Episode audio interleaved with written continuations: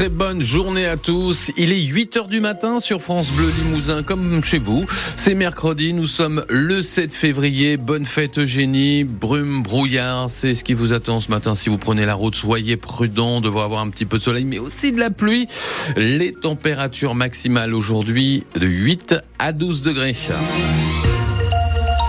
Bastien Thomas, le procureur de la République de Limoges, rattrapé par une affaire de harcèlement sexuel. Des faits commis ces dernières années pour lesquels Baptiste Porcher, procureur de la République de Limoges, a été convoqué hier devant le Conseil supérieur de la magistrature. C'est l'instance disciplinaire pour les magistrats. Jean-Philippe Degnaud, il lui est reproché d'avoir tenu des propos déplacés envers plusieurs femmes du tribunal. Baptiste Porcher reconnaît tout un chapelet de blagues qu'il qualifie de second degré, d'humour noir, ambiance salle de garde, et il comprend aujourd'hui pour certaines qu'elles aient pu être gênantes, sauf qu'elles ne visaient que des femmes, souvent des jeunes femmes qui évoquent des propos déplacés sur leur corps, des regards soutenus sur leur poitrine ou leurs jambes. L'une d'entre elles, magistrate, est entrée en dépression, une autre, assistante de justice, est partie de la juridiction dégoûtée. Ils se comportent comme ceux que l'on juge, gronde la chancellerie, en minimisant ses actes et en niant la parole des victimes, il n'a plus aucune légitimité pour rester procureur. Baptiste Porcher plaide qu'il a pris conscience de tout, qu'il a cessé toute forme d'humour. Ne le sacrifiez pas pour en faire un exemple, supplie son avocat. Il ne mérite qu'un avertissement et rien de plus. Le Conseil supérieur de la magistrature rendra sa décision le 12 mars. Le ministère de la Justice a lui demandé sa mutation d'office et le retrait de ses fonctions de procureur. La numéro 2 de la Civise, la commission indépendante sur l'inceste et les violences sexuelles faites aux, enfants visés par une plainte pour agression sexuelle. Caroline Ressalmont, nouvelle vice-présidente de la Civise, est accusée par une femme de 25 ans. Les faits remonteraient à il y a 4 ans lors d'un examen gynécologique. Un homme a été condamné en fin de semaine dernière pour 14 cambriolages commis à Saint-Julien entre la fin décembre et la fin janvier. Il a été condamné à 18 mois de prison, dont 6 mois ferme, peine aménagée sous bracelet électronique. Deux plaintes déposées hier par Limoges Métropole la Fédération de pêche de la Haute-Vienne après la pollution de Laurence et de l'un de ses affluents dimanche matin en zone nord à Limoges. Pollution aux hydrocarbures. Un hommage national pour les victimes du Hamas le 7 octobre dernier. Une cérémonie présidée en fin de matinée aux Invalides par Emmanuel Macron à 11h45.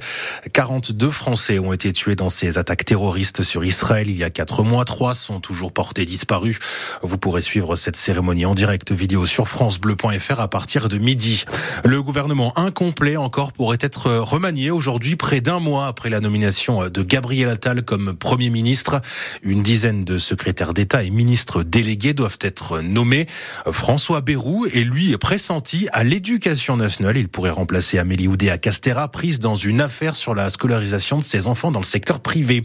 Les profs qui, eux, seront en grève mardi prochain, jour où sera actée définitivement la nouvelle carte scolaire, carte scolaire pour l'Académie de Limoges. Ils étaient déjà en grève hier et jeudi dernier. 45 classes et 28 postes d'enseignants doivent être supprimés en Haute-Vienne et en Corrèze. Euh, plusieurs pétitions déposées à Sayac en Corrèze pour sauver une scierie jugée trop bruyante. Tout est parti d'une plainte d'une riveraine gênée par euh, les nuisances sonores de cette euh, âgée de plus de 100 ans dans ce village de plus de 200 habitants en Corrèze. Plainte qui, selon nos informations, va entraîner une inspection, un contrôle prochain de la DREAL. La DREAL, c'est la direction régionale de l'environnement, de l'aménagement et du logement. Sauf que face à ça, des pétitions de soutien à la Syrie ont été lancées à Sayac, Philippe Graziani. Voilà ce qu'on entend même en plein cœur du bourg. Ce n'est pas un bruit assourdissant, mais constant, difficile à supporter selon Lou qui vit justement dans le centre. Ben, ça fait du bruit quoi. Ça fait énormément de bruit. Je pense que les gens d'ici seraient plus contents dans leur quotidien, effectivement, s'il y avait moins de bruit et moins de poussière. Moins de... quand on est une famille avec des enfants, c'est vrai que c'est pénible. Un peu plus loin habite Ginette. Elle entend un peu, certes, la Syrie, mais elle a signé la pétition. Moi, je veux qu'il reste. Ça fait plus d'un siècle qu'il est là. J'ai connu les grands, les grands-parents, les arrière-grands-parents. Alors, euh, moi, je veux qu'il reste. Sinon, ça fera du chômage. C'est la vie du village. La Syrie était là avant tout le monde, ajoute Brigitte Vivier. C'est elle qui a lancé la première des pétitions. C'est un village qui vit grâce à ça. On a un musée de la noix qui vivote. Mais bon, on n'a rien autour. Il y a un petit jeune dans cette Syrie qui s'est fait construire récemment, qui a quitté une autre Syrie pour venir travailler là. S'il a plus de travail, on fait quoi? Faut arrêter à un moment donné de, de casser ces petites. Euh, vous imaginez le village sans la Syrie? Mais il est mort le village, déjà qu'il est un peu mort. La riveraine qui a déposé plainte ne nous a pas ouvert sa porte pour répondre à nos questions. Le maire et la propriétaire de la scierie, de leur côté, préfèrent ne pas faire de commentaires pour l'instant. L'une des pétitions a déjà récolté 629 signatures. C'est plus de trois fois plus que le nombre d'habitants à Sayac. Reportage à retrouver également sur francebleu.fr et sur l'application ici. 8h05 des animaux de compagnie bientôt autorisés dans les EHPAD. Une possibilité accordée par la loi, par le vote du Sénat hier sur cette question dans le cadre de l'examen du texte de loi sur le bien vieillir, déjà voté par l'Assemblée nationale. David Penroux, directeur de l'EHPAD La Résidence Puy-Martin au Palais-sur-Vienne, n'est pas opposé à cela. Les animaux pourraient avoir des bienfaits au quotidien pour les patients, mais il ajoute qu'il manquera des moyens pour s'occuper de ces animaux dans les EHPAD où les moyens sont déjà là très mobilisés pour s'occuper des patients.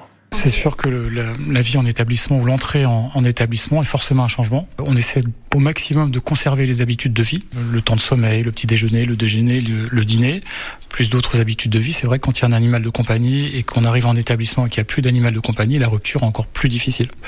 Aujourd'hui, j'allais dire que la présence d'animaux tiers, c'est aussi un moyen palliatif euh, par rapport à cette perte d'animal, en attente de pouvoir en effet, éventuellement avec des moyens euh, complémentaires, accepter euh, tous les animaux. Mais là encore, c'est de la logistique.